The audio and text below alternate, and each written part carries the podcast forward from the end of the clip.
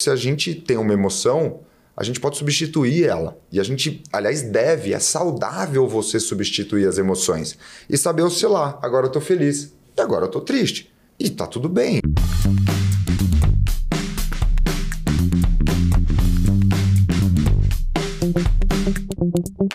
Estamos começando mais um Descoisando Cast. E hoje nós temos a oportunidade de receber uma pessoa muito especial. Meu convidado hoje é CEO do Instituto Gente, um cara que eu tive a oportunidade de conhecer através desse meio de desenvolvimento pessoal e treinamento, um cara que eu digo que contribuiu com a minha vida, que me fez é, melhorar como pessoa, me fez melhorar como palestrante e, por consequência, como ser humano. Eu tenho a honra de receber aqui hoje, no nosso episódio, Arthur Chiniachik, meu querido. Muito bom, Olá. muito bom. Prazer estar aqui. Que delícia, hein? Cara- Adorei, já gostei, já tô, já tô feliz. Que bom, que bom, que bom. Fazia tempo que a gente não conversava, né? Fazia tempo que a gente não se via. Fazia, hein? A gente se viu em 2019, né? Sim, sim. A última vez foi no evento? Hum, eu acho que não sei se foi no evento ou se foi no Master Speakers, alguma coisa do Master, alguma coisa assim.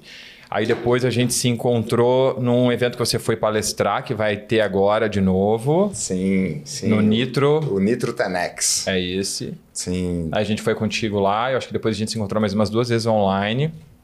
Aí, correrias da vida, a gente acabou não tendo mais a oportunidade de falar. E estamos aqui agora. Estamos aqui. Cara, que legal. Arthur, é, muitas pessoas conhecem você, eu já tive a oportunidade de falar de você para outras pessoas. E eu gostaria que você compartilhasse um pouquinho da sua história, né? Porque eu sei que a sua história é muito legal. Você ajuda muita gente hoje a se desenvolver. Eu me coloco nesse meio aí também.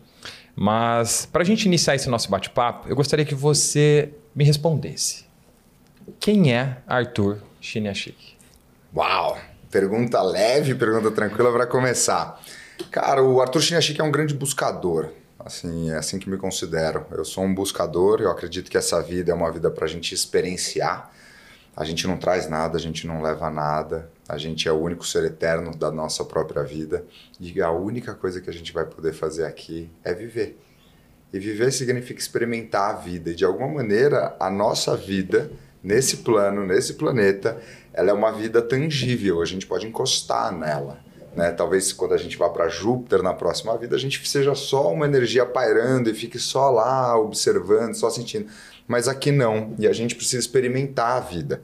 E experimentar a vida significa a gente conhecer a nós mesmos e se desenvolver. Porque quem experimenta influencia no experimento, influencia no que está sendo sentido. Então, se você é sempre a mesma pessoa, você vai acabar experienciando a vida do mesmo jeito. E se você evolui, você pode ter as mesmas coisas e você vai experienciar de um outro jeito. Então, tem casamentos que a pessoa está há 30, 40 anos e ela fala: cada 5 anos, 10 anos é um outro casamento, são duas novas pessoas, porque elas evoluíram. E tem gente que está há um ano, dois anos e fala: nossa, meu Deus do céu, mas é a mesma coisa sempre. É, porque se são a mesma pessoa. Então, para mim, ah, a vida, a compreensão do que a gente está fazendo aqui, do que eu entendo como a minha missão nesse plano, é buscar evoluir para conectar cada vez mais com a minha essência.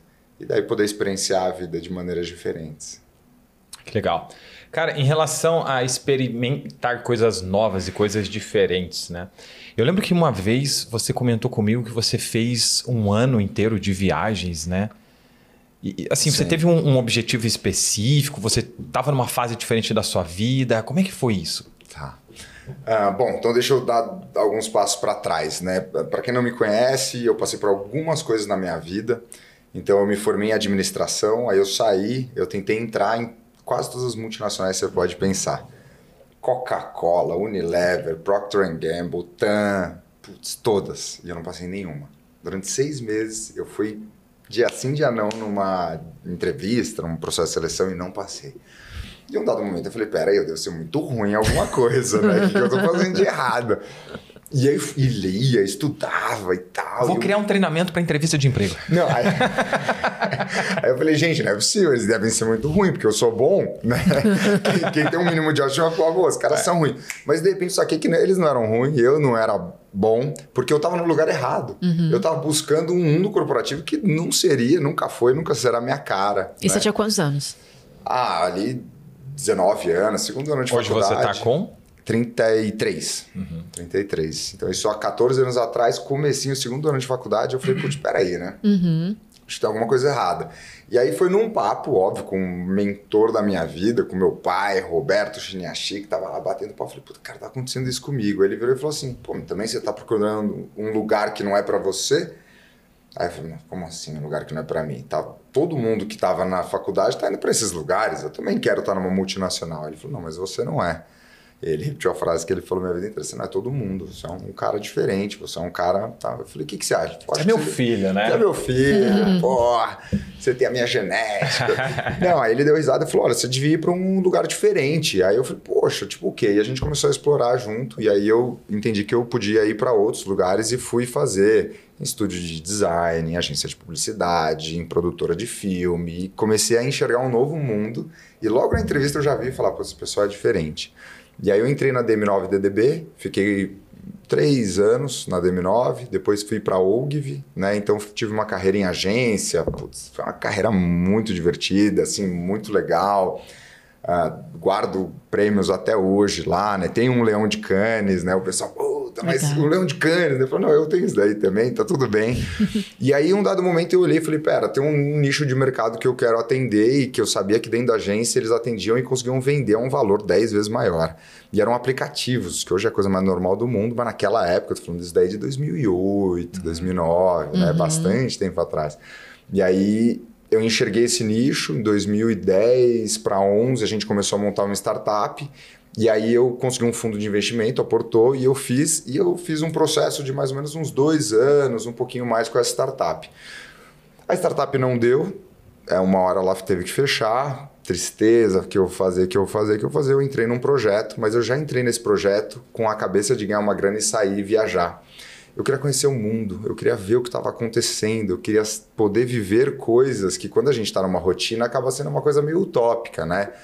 Então eu decidi que eu ia experienciar coisas, de novo voltando, né, para quem eu sou. Aí você quebrou o padrão daquela coisa extremamente cultural de vou fazer graduação, aí eu vou seguir uma carreira, vou fazer isso, vou fazer aquilo, você chegou e meteu o pé. Total, porque ó, eu tava com 27 para 28. Uhum. Eu já tinha conseguido chegar Uh, com 24 anos eu era supervisor já. Eu, eu, tive uma carreira muito, muito rápida, assim, muito, eu cresci muito rápido. Aí depois eu montei um, uma startup e, putz, estava com a minha startup, estava com fundo, estava com grana. E foi algo, coisa que rolou muito rápido. E o próximo passo, na verdade, o que, que era? Eu casar e ter filho.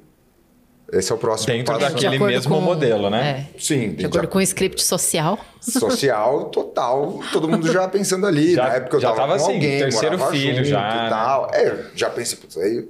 E eu olhei e falei, pera, eu acho que não é exatamente o que eu quero fazer. Eu acho que eu quero ainda viver coisas que não que seja impossível, mas é muito mais difícil quando você tem ali uma casa, filho e tal.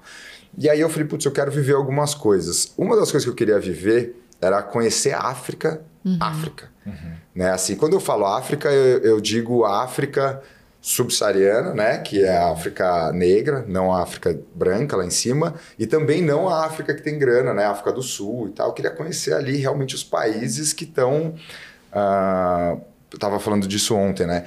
Só para você ter ideia, tem 192 países catalogados pela ONU em IDH.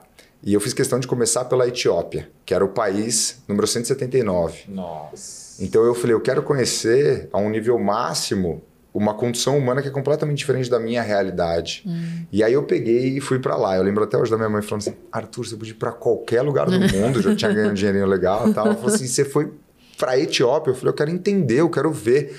E tem uma outra curiosidade que só tem dois países na África inteira, no continente africano inteiro, que não foram colonizados pelos europeus. É a Líbia e a Etiópia. Hum. Então eu queria ir para a Etiópia para ver como que é um país. Para para pensar, que país que você conhece no mundo que não foi colonizado Sim. Né, pelos europeus, se você olhar o Ocidente quase inteiro, e do outro lado você tem ali uma cultura completamente diferente da nossa, asiática, e eles também tiveram lá as colonizações dele. Eu falei, poxa, então vamos lá.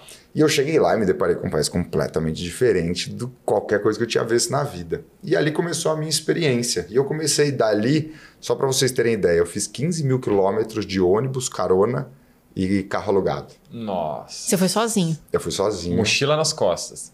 Mochila nas costas. Em algum momento, com quando você chegou lá, você pensou, putz. Que cagada. É. Que merda Sim. que eu fiz. Sim, total, total, total. Não ia nem contar, mas eu vou contar uma Não, das precisa- histórias mais não interessantes. precisava passar por isso. O Roberto, pensamento, né? o Roberto foi num evento, esses tempos, um evento do Janguier Diniz, do Êxito, só multimilionários, bilionários lá, e ele contou essa história e o pessoal mandando mensagem, não acredito que você viveu isso. Vou contar uma história rapidinho, eu estava na Etiópia, eu não sabia até então, a Etiópia é uma república democrática, federativa, sei lá das quantas, mas na verdade não é. Há 25 anos é o mesmo cara lá, ele é disfarçado para não ter, óbvio, os outros países fazendo uma intervenção, qualquer coisa assim, eles ali se organizaram para ter uma maquiagem.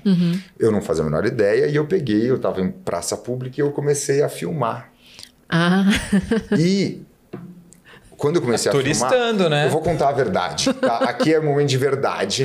Eu comecei a filmar, mas eu comecei errado. Tinha uma construção de um monorail e eu subi. Ainda estava em construção, não tinha uma fitinha e tal. Aham. E eu falei, ah, ali vai ter uma vista legal. É, não tem fitinha. Não tem fitinha. Tá Se ninguém aberto. falou não, né? Eu posso ir lá. Óbvio que eu sei que eu não devia ter subido. Aí eu subi e comecei a filmar. E de repente, se você olhar, eles são, é, para vocês terem ideia, geneticamente desnutridos. O que, que isso quer dizer? A desnutrição é tão grande que ela vai passando e influenciando a genética. Então, a fisionomia deles Caramba. é completamente diferente. É um negócio muito doido. E aí, você chega lá, todo mundo super, super, super, super sem condição financeira, uma realidade completamente diferente da nossa. As pessoas não sabem falar inglês, obviamente. Ah, a roupa super simples Qual e que, tal. que idioma eles falam lá? Eles falam a, a língua deles, que eu não, não lembro exatamente o nome, mas é a língua da Etiópia lá. E Que aí. não é um lugar muito turístico, né? Não, mas não é nem um pouco turístico. Mas eu sempre tive essa busca, assim, porque para mim tem du- duas coisas. Quando você viaja, ou você quer que o, o mundo venha até você, É. que é a viagem resort, Aham. ou você quer ir até dentro do mundo. E se você vai até dentro do mundo, você precisa entrar nas entranhas. E quando você entra nas entranhas, gente, hora fede, hora é bonito, hora é tal. E aí eu peguei e falei assim, poxa, aí eu olho, tá um cara assim, ah, blá, blá, blá, e gritando, e eu, olha pra, aí eu fiz assim e tal. Ele ah, começou a gritar mais forte, eu já desci na hora. Aí ele falou, journalist. Aí eu falei, bom, primeiro ele fala inglês, né? Que vai dar pra gente conversar. Aí eu, no, no journalist, no journalist. Why picture? Aí eu, ah, no, family, show, family. Aí ele, "Pô, por que, que você tá fazendo isso? Aí eu, não, eu tô contando pra minha família que nunca vai vir pra cá e tal. Aí ele, uma hora, começou a me dar um enquadro. E o cara de terno, assim, Ah, uma tava- roupa tava bem? bonita. E, a- e um foi. E assim, eles são tão desnutridos que você vê no corpo dele até é um pouco mais assim. E esse cara era, pô, tinha um monte de músculo e tal. E um cara maior que ele atrás de mim. Entrou atrás de mim. Então ficou na frente e um atrás. Os caras eu- começaram a te fechar. E começaram a andar em quadro e tal, não lá, lá. E uma hora ele falou, então não tem problema nenhum sem te apagar? Eu falei, não, nenhum. Ele, Então vamos apagar junto então. Aí Nossa. começou a apagar. E eu, ok, ok. Aí de repente ele falou assim, quando você vai embora? Aí eu falei, amanhã. Qual companhia? Aí eu, Eita. Ethiopian Airlines. Ele, qual voo? Nossa. Aí eu já comecei a ficar um pouco desconfortável. Ele falou assim, qual hotel que você tá? Aí eu, Pronto, morri. eu não quero falar. e aí eu falei, putz, cara, tal. Ele, qual hotel que você tá? Aí eu, tal. E qual quarto? Nossa. Credo! Aí eu falei, putz, ele falou, dá o passaporte. Tirou foto do passaporte. O cara te marcou. Aí eu falei, falei, bom, beleza, ferrou. Aí ele falou o seguinte: você deu sorte, você cometeu um crime, mas eu vou te deixar embora. Como você vai viajar amanhã de manhã, você vai voltar pro seu hotel. Você vai ficar no seu quarto até amanhã. A hora do seu voo, você vai pegar um táxi. Vai entrar Mas você falou a verdade pra ele. Eu falei a verdade. Mas lógico. lógico. Quem que tem Aquela coragem de hora, mentir pra esse amigo, cara? Eu não Jamais. conseguia nem, nem respirar. Eu só conseguia falar a Lógico. verdade. Aí eu virei e falei, não, não, não tá, não. Aí eu falei, puta, beleza. Aí eu peguei, andei assim, como se eu não tivesse com medo, até uma esquina. Quando eu virou a esquina, eu saí correndo assim. e aí eu fui até o, o hotel que eu tava, entrei no hotel que eu tava, fechei a porta e falei, Entrou embaixo da cama, se desce. não, aí eu olhei e falei, falei, cara, que, que eu tô relaxado? Ele sabia onde eu tô e tal. E ele tinha falado: fica no quarto até amanhã, porque eu vou, a gente vai fazer uma visita. Meu Deus. Aí eu falei, meu Deus do céu, que eu tô inventando moda. Aí eu fechei todas as minhas coisas, o mochilão que eu tava, entrei num táxi, fui de táxi até uma praça, atravessei a praça a pé, peguei um outro táxi, porque eu falei, senão ele vai saber onde ele me deixou, onde ele me pegou. Peguei um outro cara, fui até um hotel, rede internacional, daí e tal. Peguei e falei, não, não, vou lá num Hilton da vida e pá. Entrei lá no hotel, aí fechei a porta e falei, puta, legal. Agora ah, tô tranquilo, tô numa boa. E aí tinha um jantar lá no hotel, desci, jantei, voltei. Aí o Cara, telefone toca. Eu sei onde você está. Arthur, não, fica vendo. Sério, fica vendo. E aí eu peguei, falei, ah, ok. Aí liguei a TV, não conseguia assistir nada, porque não entendia nada. Eu olhava um pouco pela janela, dentro do quarto, falei, não vou sair daqui nem sonhando. Aí um dado momento eu virei e falei assim, não sei porquê. Né? Eu falei, deixa eu conferir se meu voo tá tudo bem, porque a próxima coisa que eu tenho que ir é pegar meu voo e ir embora. E dali eu ia pra África do Sul, país super ah, né, conhecido, aberto, turístico, então beleza. Aí eu peguei, liguei, e aí quando eu tô no telefone, ela falou, ah, ok, senhor Arthur, tal, não sei o que lá. É, pô, tô vendo seu voo aqui e tal, mas o senhor pediu pra gente remarcar seu voo. Oh. Aí eu falei, não, eu não pedi pra. E aí eu comecei a surtar. Eu falei, não, blá, blá. Comecei a gritar e uma hora, me deu um lapso de inteligência emocional. Eu falei, "Putz, não adianta nada eu gritar com a menina que tá no telefone. Eu, ah, puta, cabeça minha, pedi e tal.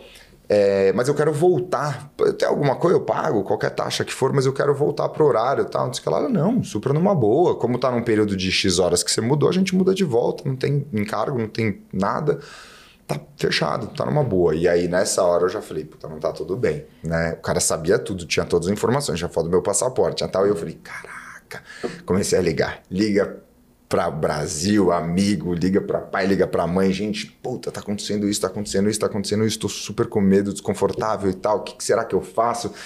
Eu lembro que o Roberto tava na praia, ele falou assim, cara, por mais que eu tenha conexões, eu não posso, era domingo à tarde, assim, não tenho o que eu fazer, eu vou ver o que eu posso fazer. E começou a ligar, e começou a ligar, e começou a ligar, e começou a ligar. De repente, é, passa-se uma hora, e aí eu peguei e falei assim, cara, vai ter sido um bug no sistema, eu vou ligar lá de novo. E aí a pessoa vai virar pra mim e vai falar que tá tudo bem, eu vou dormir e tal. E eu liguei lá e ela falou, oh, tá, senhor Arthur, pá, eu tô vendo aqui sua passagem. Eu falei, tal. É, eu falei, pra quando que ela tá, né? Assim, falei, já entrei como se eu não soubesse, quando que ela tá, que hora que tá mesmo, só pra confirmar. Ele falou assim, olha, tava pra amanhã de manhã, seu voo era às 10 e meia da manhã, mas você mudou o seu voo. Aí eu falei, de novo? Ela falou, é, de novo. Tô vendo aqui que você tinha mudado, mudou e mudou de novo. Aí eu falei, ah, mas eu, eu, eu- E como que eu mudei?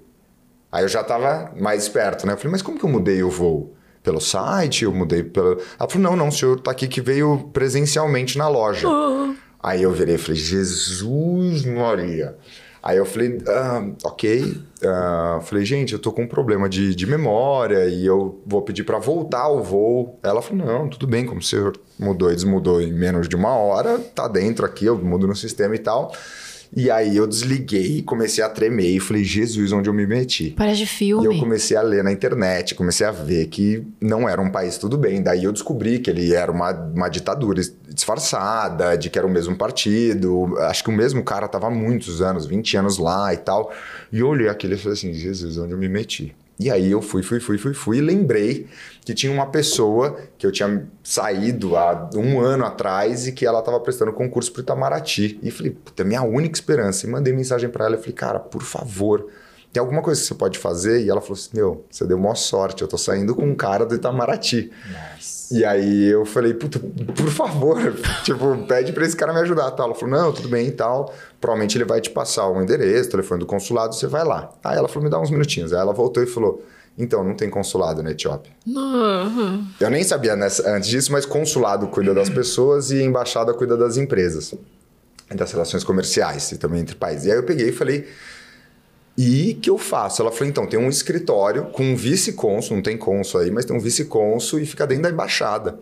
E eu vou ver se eu consigo o número para você. Aí eu falei, ok. Ela falou, cara, isso aqui é domingo à noite, Nossa. tal, tal, tal, tal, tal, tal, tal. E eu fui achei na internet, todo país tem um número, depois eu descobri todo, todo país tem um número para brasileiros ligar e tal. Ligava, ligava e nada, ligava, ligava e nada. E aí, por sorte, ela vai um tempo depois, meia hora, uma hora, ela falou: ó, consegui o telefone da secretária do Consul. Liga nesse número. Aí eu liguei nesse número, falei com a secretária do Consul. E aí ela falou, me conta o que aconteceu. Eu contei a história inteirinha, contei que eu subi na construção, contei tudo. E aí eu virei para ela e falei assim, e aí, o que a gente faz? Ela falou, pera um minutinho que o doutor XYZ vai, vai, vai te ajudar. E aí, o Roberto, na verdade, o, essa, essa secretária, eu não estava conseguindo. Agora eu lembrei, eu não estava conseguindo falar com ela. Putz, eu estava no meio do nada, num outro país e tal. E eu falei, Roberto, fica ligando sem parar nessa mulher. E quando ele liga na mulher, olha como é que é. Ela fala, Roberto Chinhachi, que eu sou seu fã, eu li todos os seus livros. Nossa. E aí ele, então, por favor, ajuda a tirar meu filho da, da Etiópia. Ela falou, não, com certeza, a gente vai fazer o possível e tudo mais e tal. E aí, depois de um tempo, uh, ele. O tele, o hotel chiquérrimo que eu tava, o PABX deu pau. É todas essas coisas no mesmo dia. E pra receber um telefonema tinha que ficar na recepção. Eu fiquei horas olhando pro telefone na recepção, assim, esperando tocar. E tocável. Aí o cara atendia ele. e tudo assim. Aí uma hora ele. Aí eu fui correndo lá, oi, tudo bom? Aí o cônsul, ele virou para mim e falou assim, cara, é seguinte, primeiro, você cometeu um crime, você sabia? Aí eu falei, não, ele falou: filmar em público é crime na Etiópia. Nossa. Aí eu falei, que, que eu ia saber disso? Ele falou, então, mas é sua obrigação ir para um país e saber as leis do país. Então, você cometeu um crime. Já e, tomou um fuminho. E você subiu numa construção. Então, você cometeu dois crimes. Aí eu... Nossa. Invadiu um patrimônio de alguém. ali. É, aí eu, aí eu virei pra ele e falei, peraí, você tá pra me ajudar ou pra me acusar? eu tô brincadeira, me desculpa. Me desculpa. Cara folgado, né? Pô, se é pra dar esporro, eu chamo meu pai, né?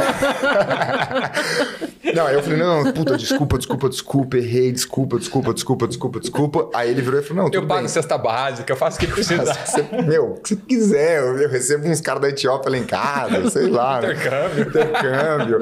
E eu fiquei assim, eu falei, cara, e, e, putz, usando todas as coisas de inteligência emocional, de respiração, autoconhecimento que eu conhecia na vida pra ir e estar bem e poder conversar. Imagina, eu tava conversando com um cônsul e o cara me dando fumo lá e eu, puta, tudo bem, errei. E aí eu peguei e falei assim, olha, mas e aí? Co- Como que... foi? E contei do voo. Ele falou, isso acontece aqui. Porque o governo é dono da companhia aérea.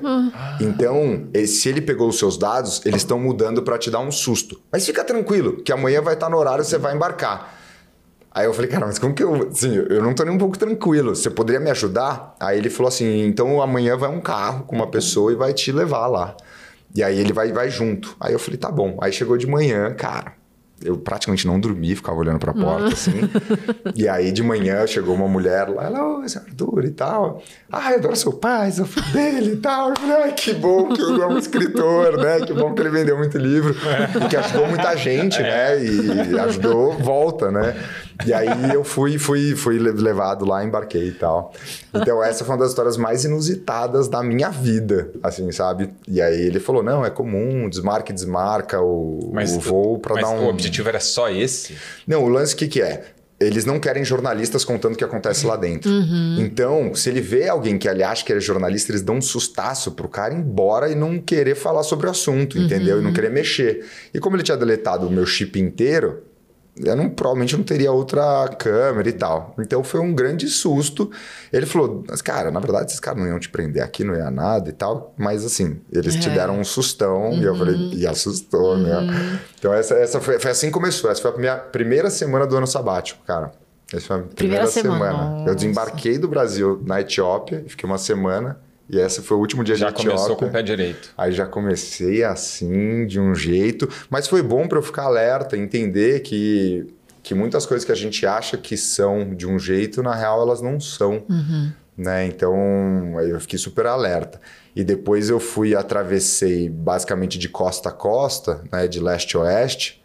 Então eu saí da Namíbia, Zâmbia, Aí com código penal embaixo de, do braço. não, aí antes de entrar no país eu já dava uma lida. Não, de verdade, eu dava uma lida, porque eu des- descobri depois que tem alguns países que não pode filmar. que não pode tirar foto, que não pode fazer tal coisa, que não pode tal, não pode manga é, curta, ah. não pode coisa de fora, não pode tal.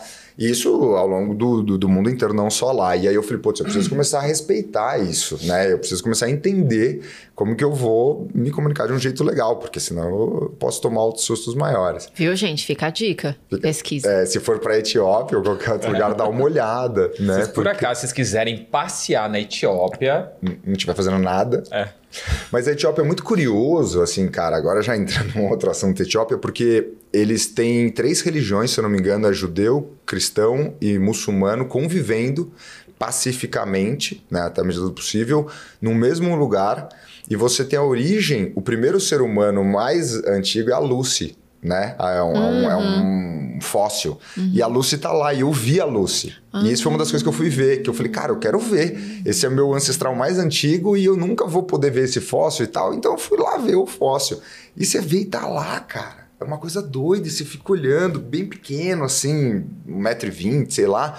E você fica imaginando assim, e do lado tem uma reconstrução digital do que, que seria a Lucy, e você fica olhando e falando, cara a gente veio desse macaco, né? Uhum. E é interessante, porque quando você lê, você, o, por exemplo, o Yuval Harari, quando você lê o livro dele, ele fala: teve um dia que uma mãe Uh, era um, um, um, macaco uhum. e o uhum. filho é um humano. Uhum. Porque tem que ter um primeiro. E eu falei, caraca, você é o primeiro? Assim, que coisa mais doida, né? E a gente, óbvio, que estuda o ser humano, estuda a mente, estuda o cérebro, sabe da importância que foi essa evolução dos últimos 50, 100 mil anos. Então foi uma coisa muito interessante também poder ver o berço da cultura uh, humana que veio de lá e depois tudo que isso foi se desdobrando é muito interessante, cara. Assim, uma, foi, foi uma jornada muito, muito bonita. E, e, o lugar lá, como é que era assim, a cidade? Cara. Que, o que a gente vê em TV e filme é aquela coisa bizarra, né? Aquela coisa extremamente feia, pobreza, gente na rua, aquela coisa. É, a Etiópia, ela é meio assim inteira. Pelo menos as partes que eu pude visitar, Addis Abeba e arredores, né, que é a maior cidade deles e tal, é, é muito precário. Assim, é muito a, precário. A cidade melhorzinha lá. Essa é a melhor cidade. Eu tava, tipo, na Avenida Paulista. Aham. E era muito simples. Assim, muito, muito, muito. Cara, não dá para explicar o nível de pobreza que a gente vê lá é um nível absurdo. Assim, uhum. Se imaginar que tem 190 países, esse é o 179. A gente está falando dos 10, 15 países mais, menos desenvolvidos do mundo, né? contando todos os outros países. Depois, quando você vai para outros países, né? por exemplo, no Zimbábue, eu não saberia dizer, mas talvez seja número 80, 90, 100. Você fala assim, cara, é, um, é muito longe a diferença. Então, lá eu acabei vendo pouca coisa, assim, acabei vendo essas coisas mais culturais, quis ver bastante coisa religiosa para entender esse lance. E eu gostei muito de ver porque é interessante você parar e pensar assim, poxa, eles não foram colonizados, né? Então eles têm muito orgulho da cultura deles, é a cultura Rastafari nasceu lá. Uhum. Depois eles ficaram 17 anos lutando com a, com a Itália. E nesses 17 anos ele migrou para Jamaica, e por isso que a Jamaica tem a cultura Rastafari lá. Ah. Mas lá na Etiópia você vê Rastafari com dread até a canela e de quepá judeu. Sim. É uma coisa muito interessante, assim, é que muito diferente. muito diferente. E poder conversar com essas pessoas, poder entender a realidade delas é e único. assim, é, conforme você foi falando, eu fui imaginando junto, né? Não tem como. Aliás, você imaginou junto a história dele, isso é hipnose, tá? é, você falou do teu pai, né? Eu, eu lembro que quando eu era adolescente, tinham colegas meus que já eram fãs do seu pai, né? Como que é ser filho do seu pai? É uma pergunta muito interessante. Uma vez eu tava vendo... Tipo assim, você sempre soube que ele era famoso? Ele não era famoso, né? Meu pai ele estourou mais velho. Meu pai estourou com 45, então já era nascido e já tinha consciência. Já tinha 7, 8 anos. Quando ele explodiu, explodiu mesmo, foi 90, 90 e pouquinhos. Então já tinha alguns anos de vida lá. E eu lembro até hoje, eu conto isso nos treinamentos, o ano que eu me dei conta que meu pai não era um pai assim comum, hum. né? Uh, tudo começou com um amiguinho que falou assim: pô, você é mó rico, né? Aí eu virei e falei assim: por que, que você tá falando isso? Ele falou: pô, aqui se você olhar no nosso colégio, nem. Não falou isso, mas assim, uhum. nem 5% foi pra Disney. Você foi duas vezes no mesmo ano. E aí eu olhei assim e falei: caraca eu conto, conto, isso até hoje meu pai e tal. Eu lembro exatamente do garoto, o Luiz e tal. E aí eu, eu peguei e falei, poxa, que interessante, né? E aí eu comecei a, a ir para casa e perguntar assim, por que que né, é diferente e tal? Aí ele falou, olha filho, porque meus livros venderam, porque isso aconteceu, isso aconteceu tal, tudo mais. E eu lembro que mais para frente Aí, adolescência, rebeldia, você dá aquela afastada, você acha que seu pai não sabe nada, que você sabe tudo uhum. e tal, aqueles ciclos da vida, né? E aí, quando eu tinha mais ou menos 19 anos, que foi nessa época que ele me ajudou e tal, foi a primeira vez que eu comecei a ouvir ele nas entrevistas de emprego, e aí eu tava num, numa dessas entrevistas e o cara falou assim: Caraca, você é filho do Roberto Niachique. Eu falei: Sou e tal. Você imagina, as pessoas de RH devem ser malucas no geral por ele e tal. E o cara perguntou: Ele falou assim, pô, e você ouve muito ele? Óbvio, numa entrevista de RH eu falei que sim, mas internamente eu falei não. Uhum. Aí eu pensei e falei, falei, cara, sim e tal, mas eu nitidamente deve ter feito uma cara que o cara falou assim: Poxa, mas você não deve ouvir tanto quanto, quanto você poderia, né? Aí eu falei, é, sendo sincero, assim, acho que eu poderia ouvir ele muito mais. Aí ele falou assim: é, porque uma vez eu fui ver pro meu diretor uma sessão de coach dele. E uma sessão de coach dele, falar qualquer número, na época era 10 mil reais. Uhum. Então, cada papo de uma hora que você tem com seu pai, você economiza 10 reais, 10 mil reais eu. Aí foi o, o segundo estalo. É o famoso santo de casa não faz milagre. É, aí eu virei né, e falei assim, cara, pera, eu tenho um baita cara para me ajudar dentro de casa. E aí começou a nossa parceria super gigantesca, uhum. kármica e tal. E aí eu comecei a me dar conta de que não eram só os resultados dele, não era só o lance financeiro. Imagina, o cara fez 10, vendeu 10 milhões de livros, fez 300 mil, mil Best-seller recente de novo. Best-seller de novo, primeiro ali, né, da, da, da Veja, da Publish News. Mas é o tanto de vida que ele mudou. Você imagina que são quase 10 mil livros. Cada uhum. livro, segundo a Publish News, é lido por 3 a 4 pessoas, 3,5. Né? Uhum. Você compra, você passa, você passa. Então, você imaginar que mais ou menos 40 milhões de pessoas, 35 milhões de pessoas é foram transformadas pelo hum, Roberto, num é. país de 200 milhões de pessoas, uhum. né? É, agora deve estar em mais, mas uhum. deve estar aí há algum tempo. Então você fala assim, cara, é, é, muito interessante isso. Cara, todo lugar que você vai tem um livro dele. Tem. Todo né? lugar. Eu tava no metrô esses dias, a moça lendo eu lá, do Roberto. É muito interessante, cara. E eu comecei a ganhar essa dimensão um pouquinho mais velho. Eu até falei outro dia no meu Instagram. Eu era um cara muito rebelde, cara. Eu era um cara muito rebelde. Mas assim, muito rebelde. Então eu não, não parei para olhar isso. E eu parei para olhar isso já quase no início da adultez, ali, 17, 18, foi 17, foi 18, 19, que eu comecei a olhar e falar, putz, isso daqui é uma joia grande, né? Então você falou, uh, como que é ser filho do Roberto? Eu vou uhum. te falar, eu não sei. Porque eu tem... nunca não fui filho do Você Roberto. né? Então, eu não sei, cara. Eu não sei, porque é o meu pai, é o cara que tá lá, é o cara que eu troco ideia, é meu parceiro, é meu amigo e tal. E coincidentemente, ele é um autor best-seller, ele é um cara famoso, ele é um...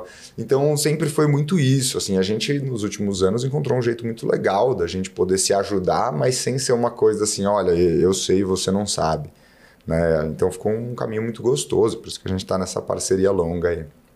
Que legal. O Roberto quantos anos hoje? Ele vai fazer 70 em fevereiro, cara. 70? 70 em fevereiro. Que legal. Eu tava, eu tava duas pessoas né, que eu admiro bastante né, nessa casa aí. Uma é ele e outra é o, o nosso amigo do IFT, o Massaro Gato. Sim. E a gente tava, eu tava com ele faz pouco tempo, né? Eu fiz um outro treinamento dele lá e outro cara que eu gosto demais também. Ele tá com 75, cara. É muito doido, né? Ele falou vai vir aqui também. Vai. Falei, falei com ele, vou, claro, daquele jeito dele. Não, ele é muito legal, né? Ele é. ele é muito legal. E a gente tem que honrar, né? É. Essas pessoas, cara, são bibliotecas vivas. E eu vejo que as pessoas, elas perdem... Eu tive uma benção, e eu e o Roberto, a gente teve uma benção muito parecida, quase igual. E é uma benção que na hora não foi boa, na hora eu não fiquei feliz, mas eu acho que isso foi um aviso divino para eu prestar atenção.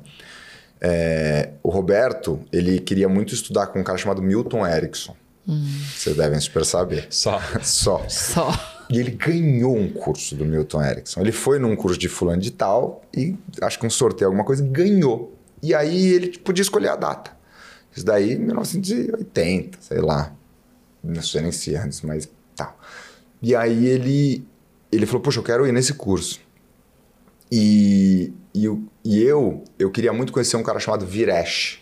O Viresh, ele é um discípulo, um sannyasi do Osho.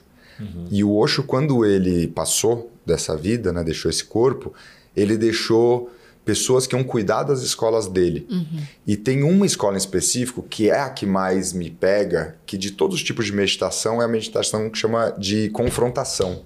Ela é de encountering. Então é de falar na cara, de falar aberto. Eu acho que vocês sabem que eu sou uma pessoa que fala aberto, fala na cara. E para mim isso é uma terapia. Claro. Né? É uma das coisas que a gente faz dentro do processo terapêutico. Totalmente. É aquilo que você fica guardando, guardando, guardando, guardando. Por isso que a pessoa que fala, ela não tem essas coisas. Exatamente. E aí eu peguei e falei, cara, eu preciso conhecer esse cara. Então eu já, na época, já conheci o trabalho do hoje, mas eu conheci o dele, me apaixonei, fiz aqui algumas experiências. Uh, uma, uma, uma meditação que chama A1, né, que é A-U-M, A1, uhum. que é Awareness Understanding Meditation, que é uma meditação que mudou minha vida. Simplesmente ela foi a última gota que transbordou o copo e fez eu virar quem eu sou hoje, né? E deixar de ser aquele rebelde que eu era. Uhum. E aí, tanto eu quanto o Roberto, a gente se organizou para ver o curso ele do Milton Erickson e o do Viresh, e eles faleceram, cara. Nossa. Eles faleceram. Tanto o Roberto nunca viu ao vivo, quanto eu nunca vi o Viresh ao vivo, ele nunca viu o Milton Erickson. Então, para mim, isso foi um aprendizado, assim, de a gente precisa entender, cara, que essa jornada, ela é curta, mas mais do que ela é curta, de que a gente tem que experienciar as coisas quando a gente sente vontade. Porque às vezes a gente posterga, a gente é racional e fala A, fala B, fala C, e aí quando a gente tem a possibilidade de fazer algo, ela pode se desfazer. Uhum. E algumas pessoas, né, um Massaro, um Roberto, eles são pessoas que são museus vivos, né? Eles são bibliotecas vivas. Então é uma honra você poder ir lá e falar, cara, eu vou beber nessa fonte, eu vou poder ouvir direto dele. Porque, óbvio, eu estudei muitos conteúdos do Viresh, vi muitos vídeos, li livros lá, mas eu nunca vi o Viresh uhum. em carne, eu nunca senti a energia do Viresh. Né? Eu senti a energia do legado que ele deixou Sim. na Human University, que é a escola que ele criou na Holanda, que é uma escola maravilhosa.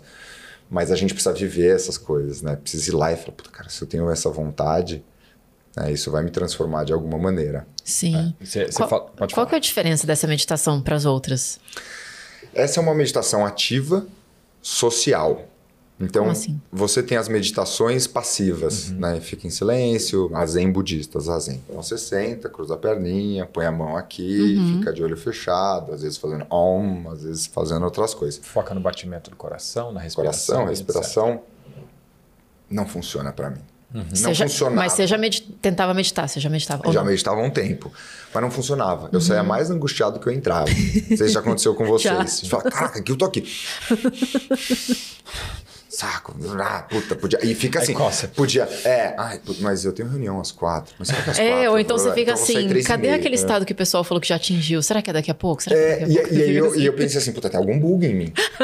Porque, pô, eu, Eu vi o devo, ter, pessoal. eu devo ter um problema neurológico. E eu lembro até hoje, na primeira aula que eu meditei, assim, não meditei, depois eu fui entender que isso não era meditar, né? Era só ficar paradinho. E eu sempre fui um cara com muita energia, mas muita energia. Então eu lembro, fui numa aula de yoga, a pessoa agora a gente vai meditar cinco minutos no final, uma coisa assim. E eu, nossa, que legal, e já me ajustei e tal. E uma hora eu peguei e falei assim, cara, eu tô um puta tempo aqui, que saco. Aí daquela, assim, né, que a gente faz às vezes. Será que todo mundo já foi? Será que todo mundo tá aqui? Será que eu dormi, né? E aí eu dei aquela abertinha de olho assim, só um olhei todo mundo lá, zenzão.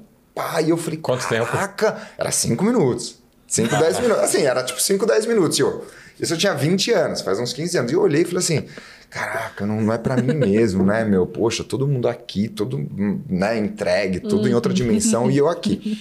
E aí eu comecei a, a tentar alguns processos, aí depois fui, fiz introdução à meditação, num outro lugar que chama Brahma Kumaris, que é uma das maiores centros de meditação do mundo.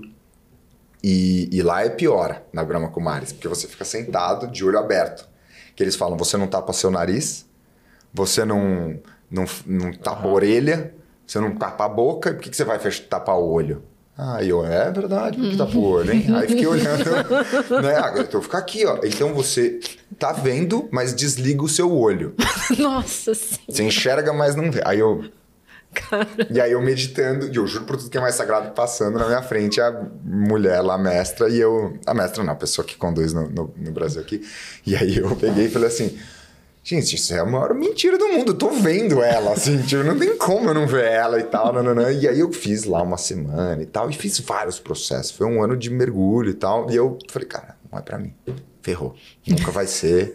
Não nasci pra Mas isso, foi aqui no Brasil ou na viagem que não, você tudo, fez? aqui foi isso, foi bem antes, uns oito anos antes. Aham. Aí eu peguei e falei, cara, não é pra mim. E aí eu peguei e fui conhecendo outros processos, e de repente alguém falou: Ah, mas você tinha que fazer meditação ativa, você tem muita energia. Eu falei, opa, o que é meditação ativa? Ele falou, Ativa combina comigo, né? Eu falei, ativo, né? Ativo, legal. Porra, eu eu sou muito ativo. Gostei, já gostei. Aí pegou e falou assim, pô, a meditação ativa, ela é muito velha. Há quem diga que a meditação ativa é mais velha que a passiva. Eu, como assim? Por exemplo, cantar. Uns mantras. Tocar instrumento. Pintar mandala. Ah, então eu comecei a gostar. Falei, isso daí eu faço. Eu medito faz muito É, tempo. falei, então eu sou um expert né, de meditação. E aí eu comecei a dar risada e falei assim, poxa, peraí, eu acho que isso daí vai funcionar. Ele falou assim, então, e o mais legal é você fazer uma ativa social. Aí eu falei, gente, isso é pra mim. Eu sou muito ativo, sou muito social. Pode mandar esse negócio. E aí me mandaram. E eu cheguei, fui lá fazer a meditação. E aí eu cheguei e a pessoa falou: olha, são três horas e meia de meditação. Aí eu olhei e falei, Ah, Três horas socializando. Aí eu falei, peraí, peraí, gente. Aí vocês estão querendo me ferrar. Ela falou, não, mas você vai ver que vai passar num estalo. Aí eu, na hora, não aguentei, levantei a mão e falei, cara, desculpa, outro dia eu fui num negócio, era cinco minutinhos de olho fechado e eu parecia uma eternidade. E ela falou, não, se você teve algum problema em meditar passivo, você vai gostar. Eu falei, hum, é pra mim mesmo. Aí eles explicam, qual que é o conceito? O Osho dizia que a gente, no mundo que a gente vive hoje, moderno, agitado, todo ah, cheio de conexões, a gente não consegue sentar e meditar passivamente, igual um monge. As pessoas que vivem no campo, né, por exemplo, se você for olhar, acho que é 15% da população que tem TAG, né, que é transtorno de ansiedade generalizada.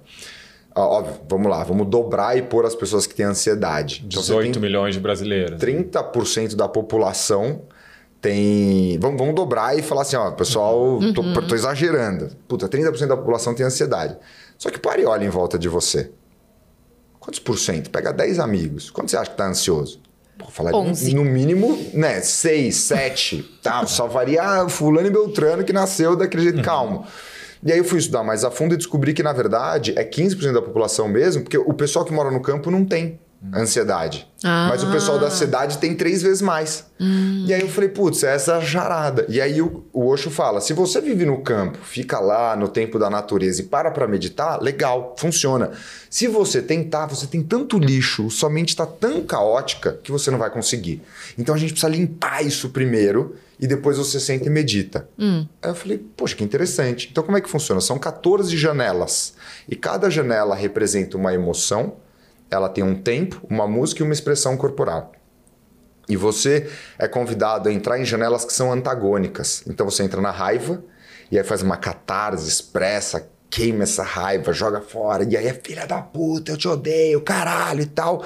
E sempre confrontação. É sempre olho no olho com alguém. E essa pessoa ela é um espelho para você mergulhar. Então vamos supor que, por exemplo, tô olhando a Erika aqui e falo, putz, nossa, meu, ela lembra a minha irmã que fez não sei o que lá, filha da puta, você sempre me engana. lá, lá, lá, lá." A gente fez algo parecido no Now, não fez? Uma coisa assim. Fez, Ah, óbvio garoto. que isso tudo são, são os meus experimentos, né? Que eu vou e testo no mundo para depois testar. E aí, aí eu falei, poxa, que, que legal, né? Raiva. Aí você sai da raiva e você mergulha no outro lado total, que é o perdão. E aí você vai e tá aqui, pô, me perdoa, Bruno, e tal. E de repente começa a chorar, lembro de um cara que foi, né, super filha da mãe comigo, e aí eu falei bobagem também, e aí perdoei, aí perdoo minha irmã, perdoo minha mãe, perdoo meu pai, perdoo todo mundo, porque o outro é só um espelho para eu mergulhar para dentro. E aí você vai pro amor, e depois você vai pra, pra tristeza, pra alegria, pra superação, pra tal, e vai trocando. E cada a- cada janela ela tem uma música que te põe num clima, uma expressão corporal para puxar isso e ela sempre exige que você confronte, que você põe isso para fora mirando em alguém. E óbvio que eu tô te xingando, você tá me xingando, isso vai vai crescendo e entra em ebulição. E você vai ficar ca- 12 janelas fazendo isso e depois você tem a 13 terceira janela que você vai vai começar a meditar. Então, depois de três horas que você começa a meditar, porque você limpou. E aí eu lembro até hoje de encostar as costas assim, numa parede, ele é, fique na posição que você quiser e simplesmente exista. É esse o comando dessa janela e eu. Pá. E aí eu experienciei a primeira vez que eu meditei na vida. E parou, tudo parou. Hum, Depois de ter feito tudo isso. Depois de ter feito tudo isso, você se limpa e aí você para. Faz muito sentido. E aí você fica com uma vela, olhando com uma vela assim. Só olhando. E aí eu consegui parar. E pela primeira vez eu consegui ter a dimensão da minha mente, dos diálogos internos, de, de coisas que estavam dentro guardadas e tal, e pude só existir. E depois, aí você faz um, um último fechamento, um uhum. agradecimento ali pela participação de todo mundo, essa é a 14, é, 14 janela e fecha. Uhum. E esse processo mudou minha vida, cara. Assim, literalmente eu falo, não é papo, não é missionário, eu não vendo isso. é, infelizmente, hoje não tem um líder no Brasil é uma coisa. Assim, é acho que, a gente tem cinco a, a, um líderes no Brasil e, se eu não me engano, nenhum está em atividade. E vira e mexe eu encontro alguém que fez, mas fez com alguém que montou. Às vezes eu mesmo dou isso, então se a irmã vai descobrir um dia eles vêm atrás de mim. Mas eu mesmo dou porque eu falo, alguém tem que dar esse processo. Ele é muito bom, ele é muito poderoso, ele é muito forte, ele transformou minha vida. Eu saí daquele lugar e ganhei a dimensão de que eu precisava tirar um ano para mim e viver a vida e parar de caminhar nessa esteira. E aí eu entrei no meu ano sabático. Logo ah, depois, uma entendi. coisa foi juntando na outra. Uhum. E aí eu uhum. peguei e falei, poxa, isso, isso me mudou completamente. Então isso também não é igual às outras meditações que você tem que fazer todos os dias. Isso aí, pelo jeito, é uma vez e depois. Você faz de tempos em tempos. Ah, a, tá. a, frequência é você que define. Uhum. Eu, durante um bom tempo, fiz uma vez por mês, que eu chamava uhum. de check-up. É o meu check-up.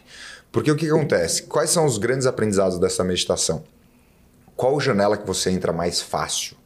Então você tá na raiva e de repente você ah, solta um dragão. Aí você fala, puta, peraí, tá com muita coisa guardada de raiva, eu preciso pôr mais raiva. Então ele é um check-up. Você vai pra tristeza, aí você de repente deita e não consegue chorar. Uhum. Posição fetal, ombro esquerdo, música triste, você não consegue chorar. Aí você fala, puta, quanto que eu tô conseguindo me permitir ficar triste no meu dia a dia? Então, cada janela vai te trazer um aprendizado sobre como que estão essas emoções na sua vida. Aí tem a da superação, que é uma tortura, assim, ela literalmente você tem que ficar pulando com o braço para cima durante 15 minutos com a perna subindo no joelho. E aí você vê os pensamentos que passam. E você fala assim: caraca, isso está vindo quando eu estou enfrentando as minhas dificuldades. Então é a jornada da resiliência. É muito Nossa, interessante. É lindo, é um processo lindo, lindo, lindo, lindo. E aí tem outro aprendizado também. Você tem que trocar de emoção.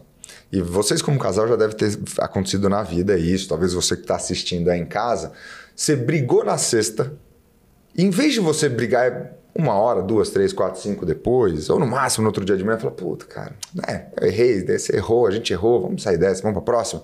Às vezes você briga na sexta e vai fazer as pazes no domingo, à noite. Pra, às vezes, uma vez Sentiu eu falei. a risada, isso. né? Sentiu a risada, né, Arthur?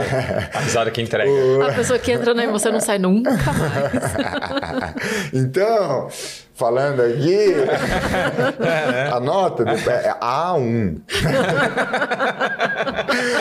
e, aí eu, eu, e aí, qual que é o aprendizado? Você começa a sacar que tem emoções que você trava que você entra e você é viciado nela e você não consegue trocar. Nossa, então, eu é tive igual... um puta do insight agora. Putz, verdade. É? Raiva. A gente Eterna. é viciado. Porque, na verdade, o sistema nervoso Meu. cerebral, ele tem vícios emocionais. Por quê? São neuroquímicas batendo forte lá e ele faz você ter uma sensação.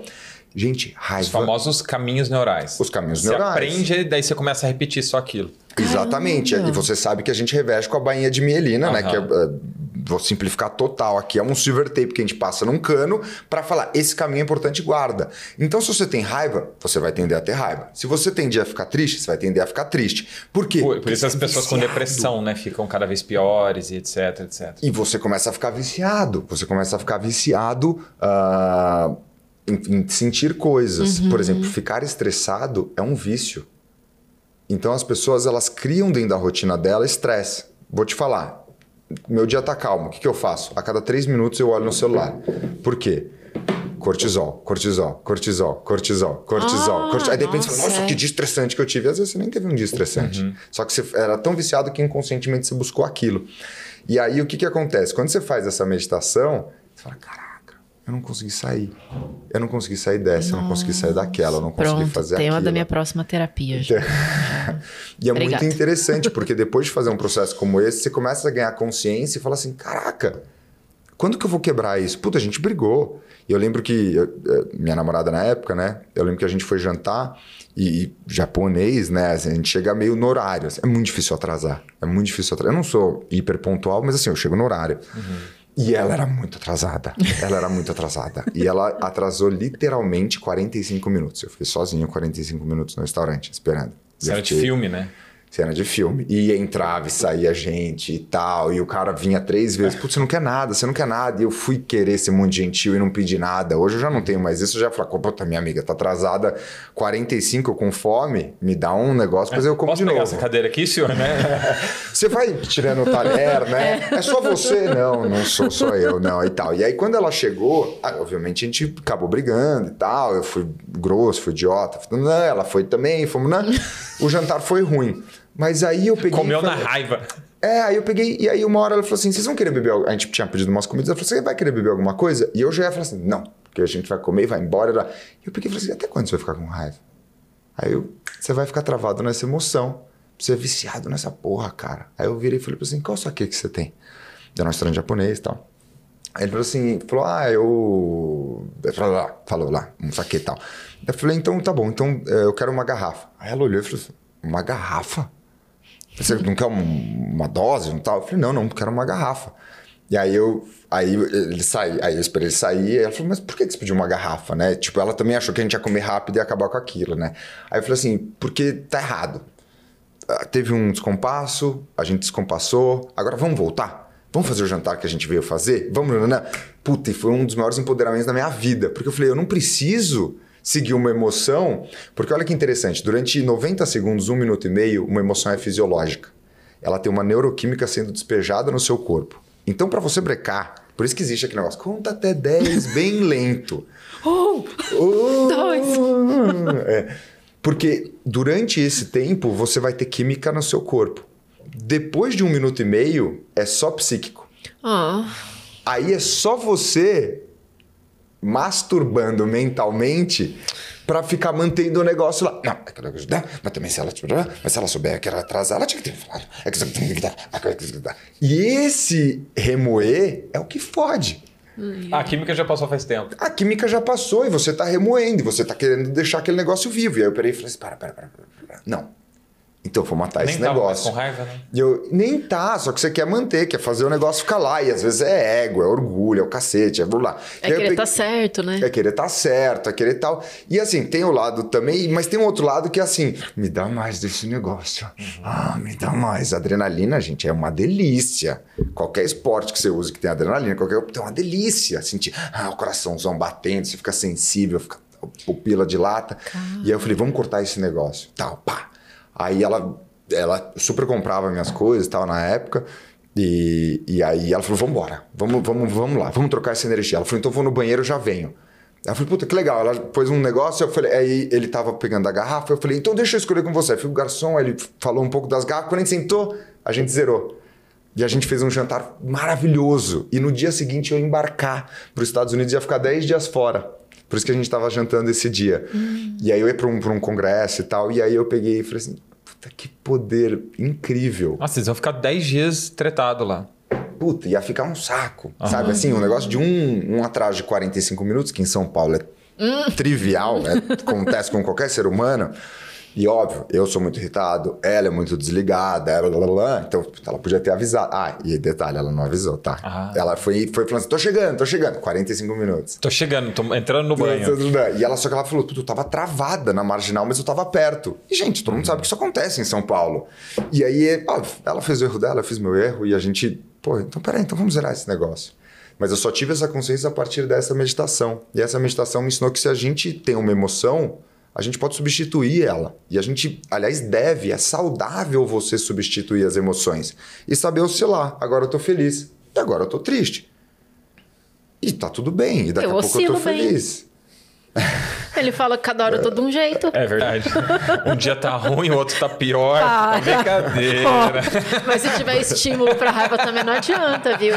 Cuidado. Tem a fogueirinha lá, a pessoa vai jogando fósforo assim, um dia ó. ela tá irritada, no outro ela tá com muita raiva. Bruno. Ou menos assim, Aí vai, vai, vai oscilando, isso é importante. O importante é não ficar na mesma emoção, né? E, e é muito interessante, né, essa reflexão. Cara, muito bom. Uhum. Aí entra- Verdade. Faz esse curso aí. Eu, é, eu, eu, eu vou fazer, assim, vira e mexe eu pego junto os meus alunos e falo, ó, vai rolar aqui, vem, vamos fazer. E eu faço com eles, mas eu nunca fiz aberto, nunca fiz nada, nunca vendi, nunca Nossa. ganhei dinheiro em cima disso. Eu faço porque literalmente isso mudou minha vida. Mudou minha vida. Eu travava na raiva e ficava. E eu não me permitia entrar na tristeza. Eu deitava tal, puxava o choro e não vinha. E aí eu fui entender que eu tinha uma trava mesmo, que foi coisa de ser criado pelo meu pai, engole É uma o coisa choro, vambora. cultura do tal. oriental também, né? Do oriental, e ainda alta performance, não sei o que lá, meu, tá triste, vambora, toma um banho, já muda tudo e tal. E não, tem hora que é bom ficar triste. Tá triste, fica no sofá aí, chora, chora, chora, passa uma hora, fora. duas, três, volta e vambora. Então, essa dimensão de qual emoção. E, e muda. Não é que você faz uma vez e pra sempre vai ser assim. Você faz daqui três meses, você fala assim, puta, agora a raiva foi tranquilo, mas a alegria eu não consegui ficar alegre. Que interessante. E aí você vai ganhando uma nova dimensão de como que você tá naquele momento. Por isso que eu falei que é um check-up. Né? Que legal. Então, durante um bom tempo, eu fiz uma vez por mês. Mas durante um mês, eu fui para esse centro na Holanda e fiz um mês todos os dias. O quê? Três horas todos os dias. E uma vez a gente fez o double, que é o dobro do tempo de todos. Então foram quase sete horas varando a noite. Da meia-noite às sete. Só trabalhando as emoções. Só, pá, Que isso? ah, caralho e tal. Então, assim, se hoje eu posso dar isso, é porque eu já fiz isso umas 100 vezes na vida, assim, facilmente. E, e é um processo que eu, sem sombra de dúvidas, eu falo assim, isso mudou minha vida, cara. E até hoje eu tenho um aluno que fala, caraca, cara, lá que caiu uma ficha que é bem interessante. Ah, isso aí você fez lá, ou fez aqui? Esse eu fiz na Holanda, esse curso, né, como aluno e tal. E, assim, primeiro eu fiz algumas vezes aqui, aí fui pra Holanda, fiz lá, voltei, fiz algumas vezes aqui. E aí a pessoa que dava isso parou de dar. Acho que tem 5 A1 líderes na- no, no país. E boa parte dos A1 líderes, eles não executam, não fazem isso. Eles fazem meio de vez em nunca. E essa pessoa, ela fazia todo mês, todo mês, todo mês. E aí ela parou, porque ela estava com muita dificuldade de trazer turma, fazer grana, um processo meditativo, você não pode cobrar muito caro. E ela mergulhou num outro mundo dela. E, e para ela fez super sentido, tá super bem hoje e tal. Mas eu falei, cara, isso aqui não pode deixar de existir aqui. Sabe? Não pode. E aí a gente continuou aplicando um tempo lá. É, eu achei muito legal porque eu já fiz coisas familiares pontuais a determinadas emoções. Agora, assim, esse pacote. Ainda mais esse de oscilar, que eu achei o mais difícil. É, sai de um pro outro totalmente, assim. Mas essa é a vida, não é? É, o dia a dia. É o dia a dia. Você tá triste e de repente você fica feliz. Por exemplo, cara, olha que loucura. Olha que loucura. Ah, meu irmão me liga, três da tarde. Três da tarde, meu irmão me liga e fala assim: Cara, vou até dar um spoiler aqui, que bom que esse negócio vai sair mais pra frente. Ele, ele, é, muito provavelmente vai, vai, vai, vai bater o martelo. Uma grande corporação fez um valuation da startup dele e eles estão lá para negociar uma porcentagem da empresa por um valuation super legal. E aí ele me liga assim, caraca, cara, pô, né? Assim, tá tanto que a gente dá duro pra uma startup e tal. E, e eu, como investidor, sócio, irmão, amigo, pai, puta, caralho, que do caralho, que do caralho, que do caralho. E aí eu falei, vem jantar em casa aqui que a gente vai comemorar. Ele falou, meu, tem mais uma reuniãozinha aqui com meu fulano, um- uma das pessoas mais importantes, talvez a mais importante, a segunda mais importante da empresa dele, e eu vou. Eu falei, puta, que legal. Aí já peguei a, a cerveja, subi pro freezer, já a gente tava fazendo um churrasco, eu e meu sócio, um outro amigo.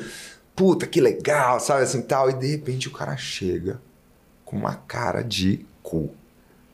E eu olhei e falei, que, que tá. Eu, eu conheço meu irmão, deixei um pouco falar, falou, oi, comentou todo mundo hora eu chamei ele de falei, cara, aconteceu alguma coisa que. Não sei. Você não vai acreditar, cara. Meu. A segunda pessoa da minha empresa se demitiu. agora, nesse momento que a gente tá indo. Isso foi assim, em coisa de menos de duas horas. Caramba. Ele foi para cima e para baixo. Essa é a vida. Essa é a vida.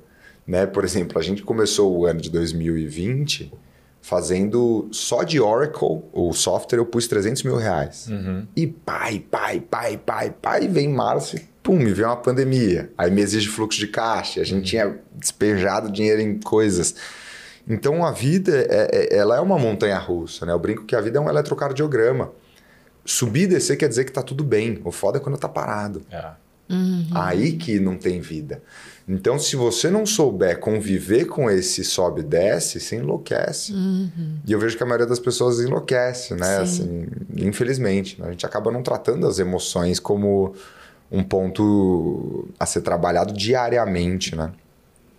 E essas coisas assim de autoconhecimento, você continua buscando? Você é daqueles que faz tudo que aparece, assim? Ou tem. Qual que é o teu limite? Eu não. Assim, a gente vai virando macaco velho, né? A gente vai virando macaco velho. Então, hoje em dia, você já sabe que tem coisa ali que parece ser legal. Mas é mais do mesmo, né? Mas é mais do mesmo, é mais um marketingzão, que hoje é o que mais tem, né? Sim. Um puta marketing legal. Mas eu sou um eterno buscador. Eterno buscador. Então, eu sou o tipo de pessoa. Eu acabei de sair de um processo chamado Hoffman. Não sei se vocês conhecem o Ah, Hoffman eu tenho vontade de fazer o processo que é Hoffman. um puta processo, é, reza a lenda que, pelo menos acho que de patente, é o treinamento mais antigo do mundo de autoconhecimento. Você acabou de terminar. Eu acabei de fazer dois meses, um mês e meio, eu fiquei lá. São oito dias que você fica lá, isolado, sem telefone, empresa rolando lá e você. Pá. E, então eu acabei de fazer. Sem telefone, sem, WhatsApp, sem telefone, nada. Sem nada, sem nada digital. Não tá entendendo? Você não tem, você guarda, chega no, dá no primeiro dia. Avisa a família, daqui a oito dias a gente conversa. é, fala, pessoal, tá bem, tô seguro, mas, mas vou, vou embora. Então, assim, putz, isso daqui eu fiz agora. Assim, eu faço constantemente. Por dois motivos. O primeiro motivo é porque é muito bom evoluir, né? Assim, é uma coisa que você fala, cara, é muito legal você olhar para trás e falar, eu virei alguém melhor. E o segundo motivo é que esse é o meu o meu campo de batalha, né? Vou chamar assim, é o que eu vivo, cara. Então, se eu deixar de viver isso, eu vou deixar de ter a consciência do que, que é o processo de transformação para as pessoas. Né? E eu vejo que muito treinador hoje parou de fazer treinamento como aluno. É a frase, o Né? treinador que não Ah, sente não é treinador, né? Não, É, total, é. Total. E você já viram aquele filme Obrigado por Fumar? Não. É, puta, é uma obra de arte super linda. Vejam lá, Obrigado por Fumar. Aí tem um cara que ele é um marqueteiro e ele faz o um meio de campo ali para é, é um filme muito polêmico, duro, para falar que o cigarro não faz mal. E aí eu tenho que assistir o filme lá, um filme muito lindo. E aí ele é um cara que vai viajando, vai em programa de TV e tal. Aí, putz, não sei que lá morreu de câncer, ele que dá entrevista, ele que fala, ele é um cara tal.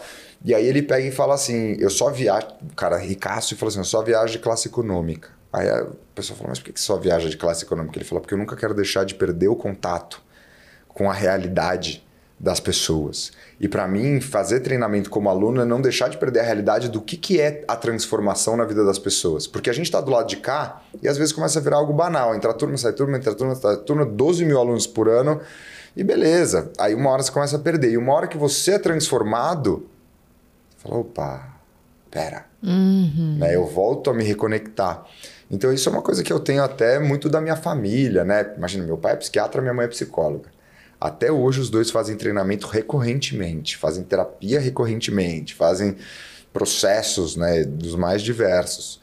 E eu vejo que isso garante com que eles sejam melhores profissionais na área deles. Né? Isso é uma coisa muito interessante por conta do ego também, né, Arthur? Porque o ego é uma coisa que eu percebo que a gente tem que estar o tempo inteiro trabalhando ele. Sim. Pra gente não achar que sabe demais, que é bom demais, que domina tudo. Que né? já resolveu. que já está resolvido, que não tem mais nada para procurar ali. É. né? E recente, esse treinamento que eu falei lá do, do pessoal do IFT que eu fiz, foi muito legal, né? Mas eu havia comprado esse treinamento, é o Inteligência Emocional, eu havia comprado ele em 2019. Então, eu estava numa fase diferente da minha vida, né? Porque hoje, em seis meses, muda muita coisa. Então, eu estava numa fase totalmente diferente. Acabar de fazer o IFT, aí já comprei o outro, vou fazer aquela coisa toda. Pandemia. E o negócio foi esfriando, foi esfriando. Eu fui né, fazendo outras coisas, né? A gente veio para São Paulo, aquela coisa toda. E chegou o momento, ah, o treinamento aí eu não pude. Aí depois teve mais uma turma, ah, não pude, a agenda tava, não estava batendo. Aí até que teve, eu falei, cara, será que eu vou nesse treinamento? Vou ficar quatro dias lá, mas pô, deve ser mais o mesmo, né? vou fazer umas coisas que eu já fiz em vários treinamentos. Ah, eu acho que não tem nem o que fazer. Você começa, né? Eu falei, ah, já tá pago, eu vou, né? Ok. E eu falei, ó, eu só quero ter um insight e uma ideia nesse treinamento. Só isso que eu quero. Um insight e uma ideia. Só isso. E eu passei uma situação lá muito interessante, que foi um exercício que era para falar aquele texto do Napoleão Hill que você tem que decorar. Esqueci o nome desse texto. Qual texto? Se você pensa que é um fracassado, você será um fracassado. Se não acreditar que era a qualquer custo, Sim. não conseguirá nada, né? Então, é, teve um momento lá que tinha que decorar esse texto. Só que assim, ele, o inteligência emocional eles te levam até uma hora da manhã e no outro dia cedo você tem que fazer um negócio. Ou seja, é para não dormir nada, para aflorar tudo aquilo que precisa. Uhum. E na hora que eles passaram esse exercício, eu já tinha feito esse exercício num outro treinamento de inteligência emocional em Londrina. E, e o que, que aconteceu? Lá eu não consegui decorar. Só que eu estava assim, faz, faz mais, mais tempo, eu estava numa fase diferente, eu me sentia diferente. E eu falei, agora eu vou decorar esse negócio. Vai ser questão de honra. Cara, sentei na mesa lá, tampei o ouvido assim fiquei aqui decorando. Tá, tá, tá, tá, tá. E lendo, lendo, lendo, lendo. E fazendo umas associações. Primeiro bloco é isso, segundo bloco é isso, terceiro bloco, tá, tá. Agora fala o primeiro bloco. Decorei. Segundo bloco, decorei. Ah, tá, tá. Agora junta tudo. Decorei, tudo de novo, decorei, tudo de novo, decorei. Fechou. Amanhã vou ser o primeiro. Porque você tinha que decorar o texto, ir lá no palco e falar. Uhum. Ok. Cheguei, fui dormir. Cara, acordei, antes de dormir, revi, revisei mais umas duas vezes o texto na mente ali. Tá, tá, tá. Não, fechou, ponta da língua. Ok. Deitei, dormi, abri o olho. Eu não lembrava a primeira frase. Eu falei, não, deve ser porque eu tô voltando. Tô voltando, né? Subconsciente uhum. ali e tal, tô voltando. A hora que eu tomar um cafezão, aí vai vir. Da, da primeiro parágrafo, não voltava vindo. Eu falei, não, mas é, daqui a pouco vai vir. Aí ele deu mais uma lida e tal, ok. Cara, beleza. Na hora que o Massaro falou, quem vai ser o primeiro? Pá, levantei a mão. Tinha acho que 30 pessoas. Levantei e fui pro palco. Cheguei lá no palco todo orgulhoso. Se você pensa que é nananã, você será nananã. Se não quer, quer a qualquer custo, não conseguirá nada. Branco. Total. Total, assim. Aí o Massaro, 5 segundos, próximo. Eu... Cara, eu desci do palco mal. Mal assim, mal, uma sensação de incapacidade absurda. Eu não uhum. sabia explicar, junto com uma raiva, assim. Sabe, uma coisa aparentemente pequena. Aí eu já fiquei, cara, mas que saco, que saco. E a segunda vez que eu faço isso, eu não consigo.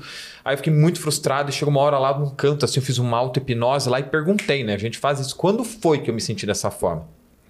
E me veio uma cena, eu gurizão, assim, na escola, aprendendo a tabuada. Uhum e eu não conseguia decorar a tabuada. Por quê?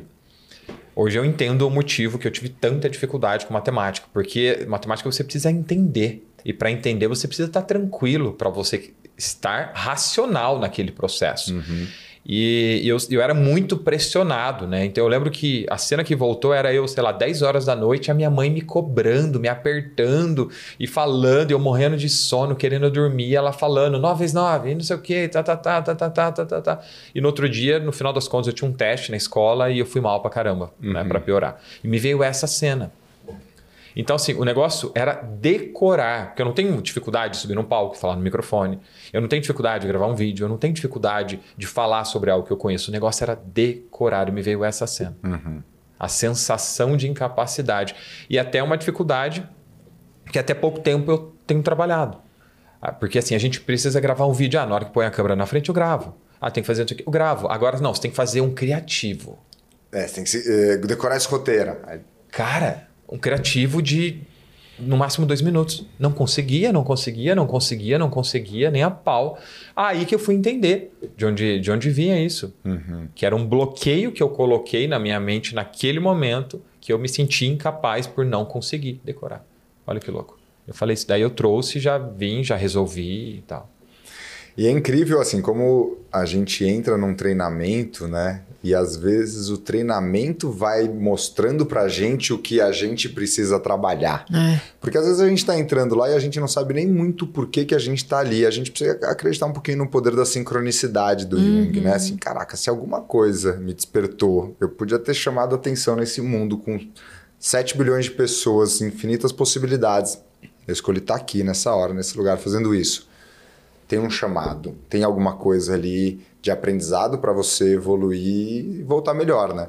Então é muito legal. Por exemplo, o, o IFT, o próprio IFT, né? Quando eu fui lá, eu lembro que eu falei assim: ah, então tá bom e tal, eu vou. E aí fui lá. E durante uns dois, três primeiros dias eu falei: cara, o que eu tô fazendo aqui? Né? Assim, não entendi exatamente o que eu tava fazendo aqui. E foi num dos exercícios mais bobos que, que aquele que a gente fecha o olho, alguém con- conduz a gente assim tal, que aí você tem a sensação de, de uma mãe te conduzindo, um pai e tal, que eu me dei conta de que eu gostava de ser a pessoa que conduz e de que eu, ajudar, eu gostava de ajudar o outro a se transformar. Eu já era um treinador, eu já era, mas ali foi um dos grandes momentos que eu não tinha muito essa dúvida, mas de que eu também nunca tinha parado para refletir que eu queria que isso fosse até o fim da minha vida, ou pelo menos agora essa compreensão que eu tenho, isso. E a pergunta, ela talvez nunca tenha sido feita, mas a resposta veio sozinha, né? No, no treinamento. Então, isso eu acho muito legal. Assim, eu acho muito legal. Eu sou um cara meio, meio apaixonado entre qualquer processo. Bom, eh, a gente estava num evento meu, né? De 5 mil pessoas lá. Eu, eu vou contar uma história aqui, ó. A gente estava num evento meu de 5 mil pessoas na. Gente, pavilhão, 6 mil metros, alugado Aquele que eu fui. e tal. Aquele que Aham. você foi. E aí, eu sou um cara assim, eu não preciso ter um problema para ir me trabalhar. Eu acho que essa é uma sabedoria que eu aprendi da minha família que eu gosto de repassar, assim. Gente, porque geralmente assim, ah, eu vou fazer terapia. Nossa, tá com um problema? É. Aham. Ah, você tá Não, mas eu quero ser melhor. Então, é, eu falo assim, é eternamente insatisfeito e eternamente grato. Porque eternamente satisfeito sem ser grato, você se ferra, né? Porque você tem que falar, puta, eu honro o que eu tive, eu honro o que eu vivi, mas eu quero mais. E você não precisa ter um problema para isso. E é um pouco triste ver que as pessoas elas precisam chegar no fundo do poço para começar a sair. Né? E eu acho que não, acho que o legal é você falar assim, puta, eu quero melhorar. E eu lembro que eu ia fazer um pitch, né? Que é uma coisa super importante. Então imagina que são um, dois milhões que entram em meia hora de uma fala minha. E eu falei, cara, eu quero estar bem, quero estar bem, quero estar bem. E eu já estava bem, tá tudo bem, o evento estava bem, tá tudo certo. E aí eu encontrei o Bruno, a gente estava ali, eu na verdade chamei você pro, pro, pro camarim, a gente começou a conversar e tal. E aí eu não lembro de onde surgiu o papo que eu virei e falei assim, ah, falei, Bruno, toparia fazer uma hipnose em mim agora? Aí ele falou, topo. Então manda pau. Ele falou, vambora? Eu falei, vai, vambora, vambora agora. Ele falou, então fechado. Então, assim, eu acho que isso é uma grande sabedoria. Aliás, se você está assistindo aqui, cara, não espera alguma coisa e errado para você arrumar. Né? Tem gente que espera o casamento cagar inteirinho para consertar o casamento. Não, conserta antes. Né? Tem gente que espera puta, a empresa desabar para ressuscitar. Tem gente que espera um vício destruir a vida dele. Não, se você está olhando uma coisa e fala assim, cara, eu queria mais, vambora. E a gente fez, fez uma, uma hipnose rápida, porque eu já ia entrar no palco. Meu, saí de lá, parecia que eu tinha tomado. Aham. Assim, eu não tomo muito café Red Bull e tal, porque eu já sou muito acelerado. E aí eu saí assim, eu tinha tomado um Red Bull grande, meu, pilhadão e tal. Puta, saí Estava, muito estava com, acho que melhor. com, não sei se era o joelho, o tornozelo. tô- tornozelo, Tornozelo cara. machucado, Tornozelo machucado. E deu uma Contei esse- aliviada, né? Contei esse- esses dias pro pessoal de que eu tava com o tornozelo e aí, obviamente, com o tornozelo num evento de 12, 15 horas de pé e não sei o que lá, ele começa a perna inteira e de repente você tá mancando o quadril e de repente a lombar e o corpo inteiro. Então eu tava fazendo o dobro de força para andar e tava cansado, mas tava bem, não tava assim desabando e tal, até porque eu tinha mais um dia meio de evento e tal. E aí eu falei, me ajuda. E aí eh, eu lembro de você tirando a dor e lembro de você energizando, energizando e fui super bem. Né? E até nessa época tinha um, um outro amigo, Marcelo, né? Que ele tava ali meio ajudando, tava perto. E o Marcelo, ele falou assim, puta, cara, eu achei isso tão interessante porque duas coisas que eu achei interessante. Uma, como você fez na hora. Você perguntou, Bruno topou, você falou vambora, e não falou assim, ah, então vamos marcar mês que vem e tal. Né? Vamos fazer agora esse negócio, né? Já tem que limpar. Eu achei, eu limpar achei que era muito legal também. Eu falei, eu vi que você tava né, sentindo o pé e tal. Eu falei, ah, eu vou perguntar, né? O máximo que pode acontecer é falar, não, Bruno, não é o momento, né? E algumas pessoas talvez não seja, talvez ela tenha um outro ritual. Mas Você é formado também na hipnoterapia? Eu sou também. Sou também formado. Então, eu entro em tudo que você me puser lá, eu entro. Se eu dou sessão de hipnoterapia, eu não dei. Assim, eu não dou. Eu dei 20 vezes na vida. Mas aí hoje eu tenho as, as técnicas para hipnotizar o grupo, né? E eu lembro até hoje, quando eu tava falando com o Michael, né? Que eu fiz no... Como que é esse canal do Michael? Não. A Omni. Na Omni. Na Omni. Na Omni, e eu tava falando com o Michael, eu falando, putz, Michael, mas eu nunca hipnotizei alguém e tal. Ele falou, tá brincando? Você hipnotizou 5 mil pessoas Ah. mês passado que eu tava lá, assim. Então eu já tinha, né, uma levada hipnótica, mas eu não tinha ainda ali a noção clara. Era talvez mais ericksoniana, assim, era um outro jeito. E aí lá eu ganhei essa nova ferramenta. Então, para mim, fazer muito curso, um é para me trabalhar, mas dois é para eu ter a caixa de ferramenta. Todo mundo fala assim, é... Arthur, que linha que você segue? Aí eu falo assim, cara, o melhor é você não precisar ter uma linha para você seguir. O melhor é você ter uma caixa de ferramenta. E, por exemplo, eu tenho uma caixa de ferramenta que eu considero bem legal. Assim, eu sou puta, terapeuta, hipnoterapeuta, coach, blá, blá, blá, blá, blá, várias coisas. Mas aí você olha pra caixinha do Roberto, né? Nossa. Aí eu falo assim, não, parece aquelas garagens americanas que o cara sobe assim, tem 300 ferramentas, mil, não sei o que lá. E eu acho isso muito rico. Porque eu atendi uma pessoa na sexta-feira, ela falou assim, e eu dou raramente sessão individual, né? Não é muito meu jogo e tal. Mas eu dou e eu cobro muito caro, assim, muito caro. Só pra você que tá vendo é 3 mil reais a sessão. É caro e é pra desestimular, não venha. E vem, e tem gente que vem, quer fazer e tal, nananã. E aí eu tava com a pessoa, ela falou assim, mas qual linha que você é? Aí eu expliquei isso, ela falou assim, mas qual ferramenta que você vai usar? Aí eu virei e falei assim, quando você vai num mecânico, porque seu carro tá com problema, você pergunta qual ferramenta ele vai usar? Ou você só quer o carro andando É, certinho? Vou usar esse exemplo, hein? Gostei. Eu não vou te contar qual ferramenta eu vou usar, porque senão eu preciso te explicar muita coisa e não vai dar tempo. Eu vou arrumar seu carro. É isso que você veio fazer? É. Então vamos fazer? Vamos. Tá bom.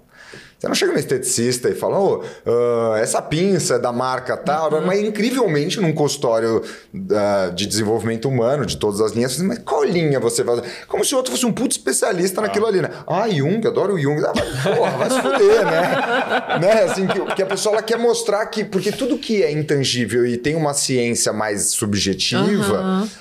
A pessoa ela se dá o luxo de, de, né? Eu tava até brincando outro dia. Se você chega pro engenheiro e ele fala assim: olha, tem que ter dois pilares aqui para aguentar essa laje.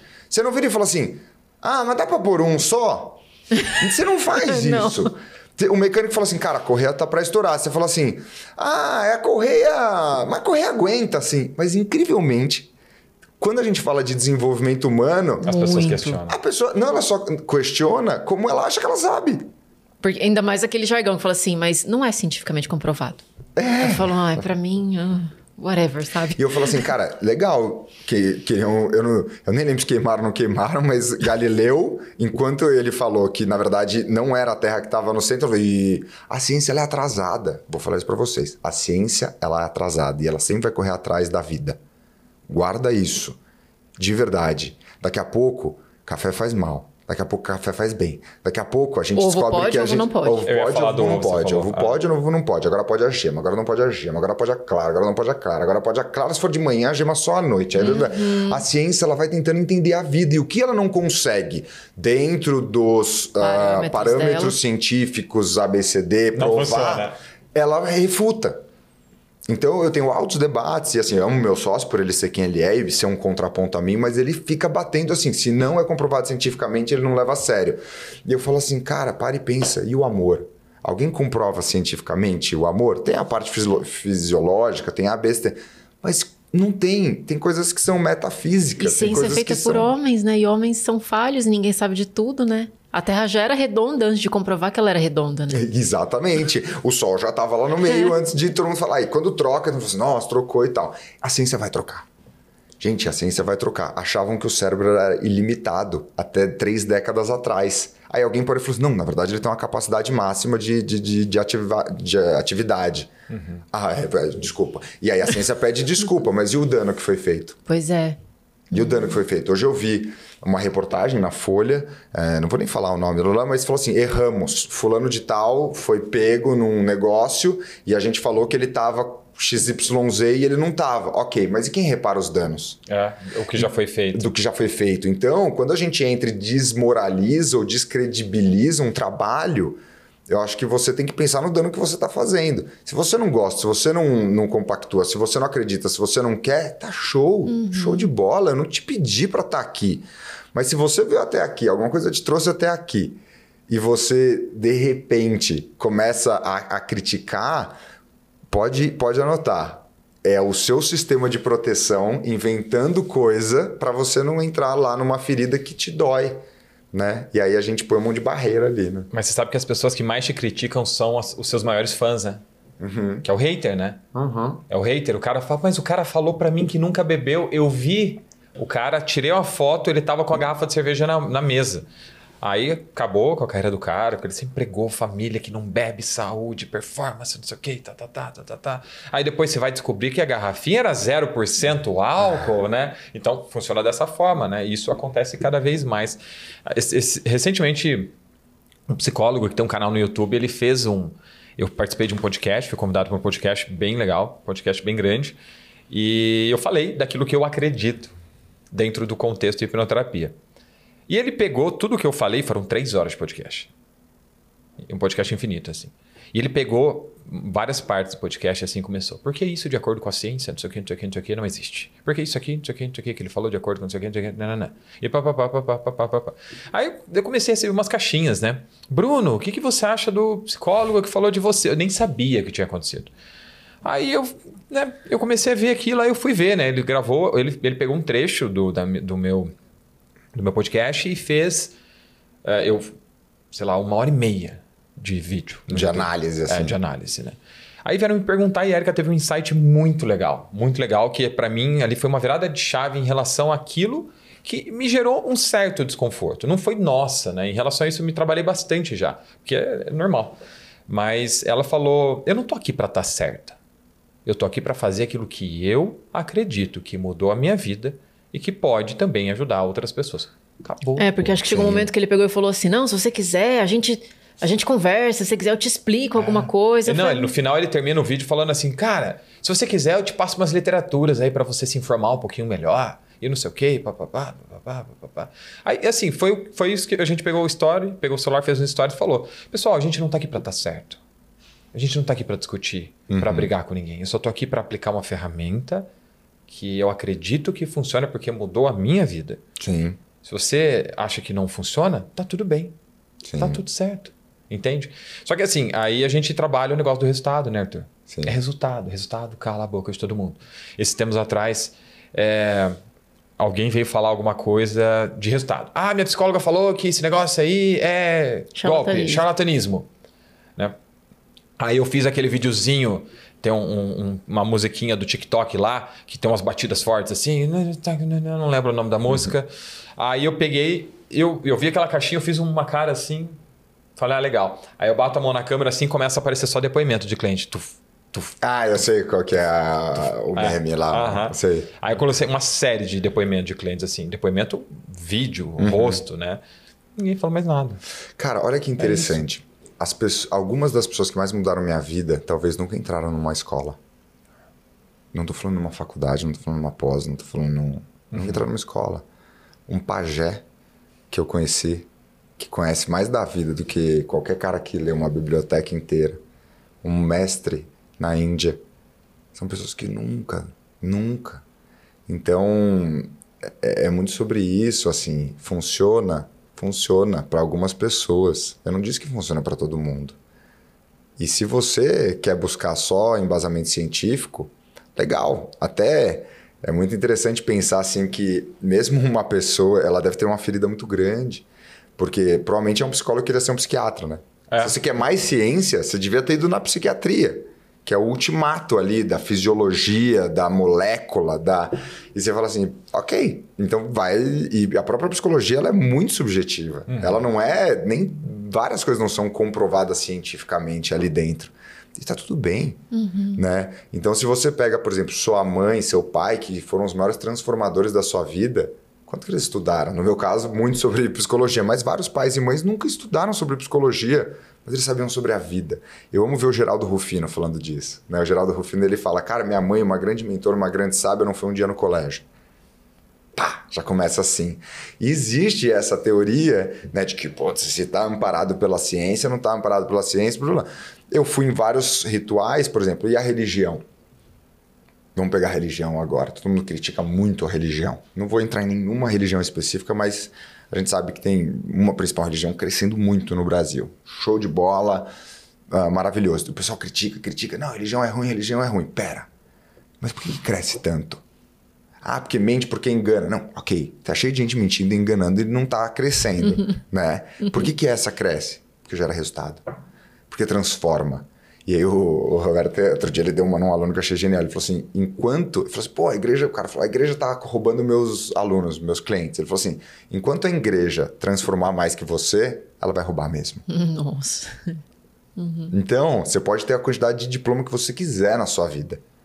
Não é isso que faz alguém ser transformado. E, aliás, mostra o quão despreparada é uma pessoa para achar que a ciência transforma alguma coisa. Né? A ciência ela é maravilhosa e, gente, eu sou super adepto da ciência, tá? Eu vou frisar 10 vezes aqui, não vai o Bruno depois cortar e falar assim, ah, eu odeio a ciência, só, né? Só os pedacinhos. É, ciência, eu não. Eu não do antes, né? Eu não aprovo. Né? Cortadinho, né? É, gente, a ciência é maravilhosa, a ciência é necessária, a ciência é tal, mas a ciência não é absoluta. A ciência, como eu falei lá no começo, ela vai correndo atrás para provar o que a vida já provou, né? Então, eu acho muito interessante isso. E mesmo a própria ciência, né? Você vê agora uh, as coisas que estão sendo provadas da própria teoria do Einstein. E, e é interessante você falar assim, caraca, a própria ciência, ela precisa uh, desmistificar coisas dentro da ciência. Então, tá tudo bem, né? A, a gente... ciência só comprova que já funciona, né?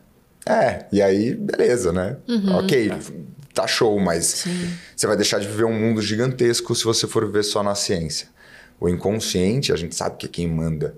O inconsciente, ele é intangível e ninguém nunca vai conseguir abrir um, um inconsciente para olhar. Uhum. Mas você falar que ele não existe, uhum. né? Aí já começa a ficar um, um, um lance muito, na minha visão, uh, raso. E aí, putz, aí eu acho que tudo bem. Então, busque outras coisas que funcionam para você. Mas N resultados mostram que isso funciona e não é para mim, não é para você, não é para é para a sociedade, né? Sim. Legal. Isso mesmo. Cara, que bate-papo legal, hein? Que legal. É muito bom porque a gente percebe quando a conversa rende, flui, o tempo passa e a gente nem vê, né? Arthur, para as pessoas que estão aqui nos assistindo no YouTube, que estão nos ouvindo em alguma plataforma de streaming a propósito, você que está nos assistindo, deixa um comentário, o um insight que você teve em relação a tudo isso que você ouviu. Porque olha que história, olha que jornada. De alguma forma você se conectou trouxe alguma cena da tua vida que fez sentido para você em relação a tudo isso que você ouviu, coloca aqui nos comentários, porque isso ajuda a outras pessoas também que talvez estejam um pouco inibidas. Então essas pessoas se permitem através do seu comentário. Aproveita, deixa o seu like, se inscreve no canal, porque toda semana a gente busca trazer uma pessoa como o Arthur para poder agregar na tua vida de alguma forma e te trazer é, uma consciência que até então você não tinha. Arthur, para a gente ir para os finalmente desse nosso bate-papo, infelizmente... É, em relação às pessoas que hoje né, buscam se desenvolver, buscam crescer e se tornar pessoas melhores, jogando todo o lixo para fora, você falou de várias coisas muito legais. Se você pudesse deixar aqui uma última mensagem para essas pessoas em relação a essa busca de autoconhecimento, o que, que você poderia dizer para aquela pessoa que talvez esteja vivenciando um momento meio complicado, conturbado da vida e como essas que você falou que muitas vezes precisam esperar chegar no fundo do poço para pegar um impulso para poder sair de lá? Legal. Uh, eu diria, você é a única pessoa eterna na sua vida. Então, cuide de você. Cuide dos seus maiores ativos, que é sua mente, seu corpo, suas emoções. Literalmente busque evoluir todos os dias. Assim como uma planta, ela não acorda e fala, será que hoje eu evoluo? Será que hoje não evoluo, né? Um bicho. Mas de alguma forma o ser humano encontrou um caminho de ficar estagnado.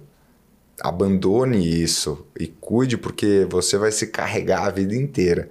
Então carregar um monte de ferida, carregar um monte de peso, um monte de mágoa, com certeza você pode deixar isso e viver uma vida muito mais leve. Que legal. Meu querido, mais uma vez, obrigado pela bola. conversa, Adorei. obrigado pelo bate-papo. Foi já. sensacional. Vários insights, várias ideias e algumas coisinhas que eu já percebi que eu preciso resolver. Falamos hoje com Arthur Chiniachik. Show de bola. Prazer imenso estar por aqui. E deixa um comentário aqui embaixo. Quero saber o que, que você para achou. o as que que pessoas que, achou. querem encontrar você, ouvir as coisas que você fala, saber de conteúdos que você coloca disponíveis na internet, onde elas podem te encontrar. Show de bola. Arthur, arroba Arthur Chiniachik no Instagram. No YouTube também, Arthur Chiniachik. Vou contar um segredo. Se puser Arthur com TH, S-H-I, você vai ver que o, o- ninguém, acho que tem um nome É, estranho. eu fico na dúvida, onde é o I, onde é o Y? É no meio, porque em japonês é Shiniashiki. E o Y ele vai para cima. Então ele é tipo um acento. Então é Shiniashiki. Ah, ah. Então é no, no meio ali tá? Mas põe essa aí que o, a, o algoritmo vai te ajudar. Show de bola. Combinado então. Então, para você que está procurando entender mais sobre quem é você, segue o Arthur, compartilha o conteúdo dele que é muito valioso. Tamo, Tamo junto. junto e até o próximo episódio. Até.